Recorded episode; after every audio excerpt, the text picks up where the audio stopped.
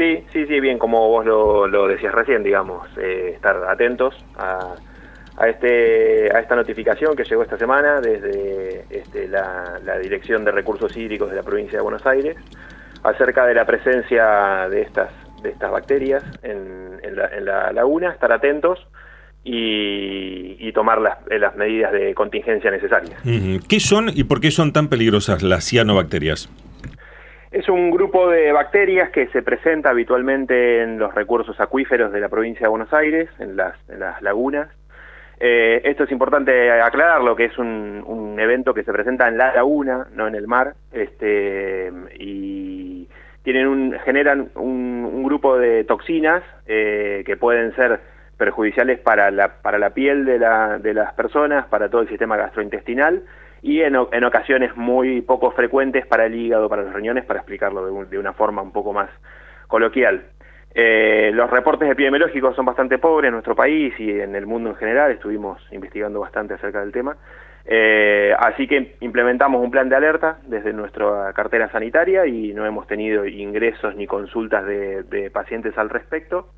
Este, así que nada, simplemente estar alertas y notificar a la población de, de las consecuencias. ¿Se puede seguir ingresando al, predio de la laguna? Sí, sí, en este nivel de alerta que nos, que, nos emitieron es un nivel de riesgo intermedio. Eh, hay que hacer una vigilancia en todo el cuerpo eh, de agua de la presencia de las, de las floraciones. Lo que se ve es las algas comúnmente que uno, que uno suele ver.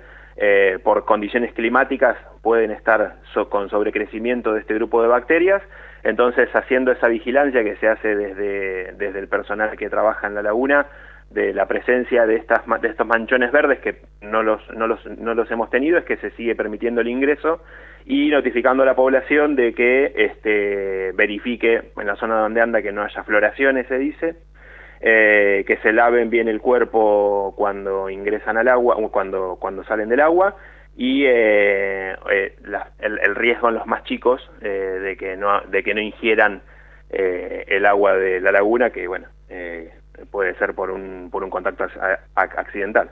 Adrián usted mencionaba bueno estas toxinas afectan la piel el intestino el hígado. A qué señales hay que estar atentos son los más frecuentes son efectos leves pueden ser picazón ardor este, una irritación en la zona de las mucosas, en la mucosa nasal, en la, en la mucosa oral, eh, alguna náusea y ya algo un poco más moderado como puede haber algún malestar, diarrea, vómitos, eh, esos son las, las, digamos, los efectos a los cuales uno tiene que estar atento y en caso de presentarse algún efecto de, este tipo, consultar inmediatamente, en nuestro caso, en nuestro hospital municipal, eh, o llamando a través del 107.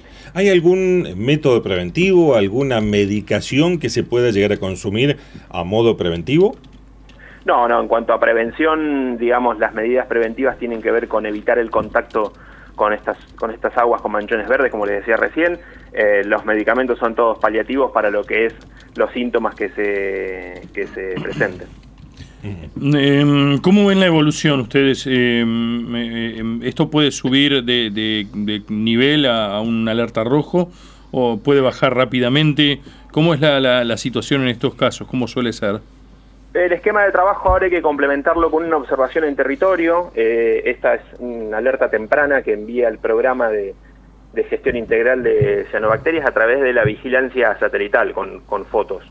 Eh, nosotros ahora tenemos que complementar con la toma de muestras en campo, que es lo que estamos haciendo, o sea, hay todo un manual para, para realizarlo, y por cómo viene la evolución de la laguna creemos que vamos a, bajar, digamos, eh, a hacer futurología, no es, no es tan sencillo, ¿no? Pero eh, creemos que vamos a estar, a estar eh, pasando a, a, un nivel menor por, por el hecho de que no, no, no estamos observando la presencia de estos manchones verdes dentro de, dentro de, nuestra laguna y además que nuestra laguna es muy extensa, este, entonces eh, esto es, más frecuente en lagunas eh, un poco más chicas.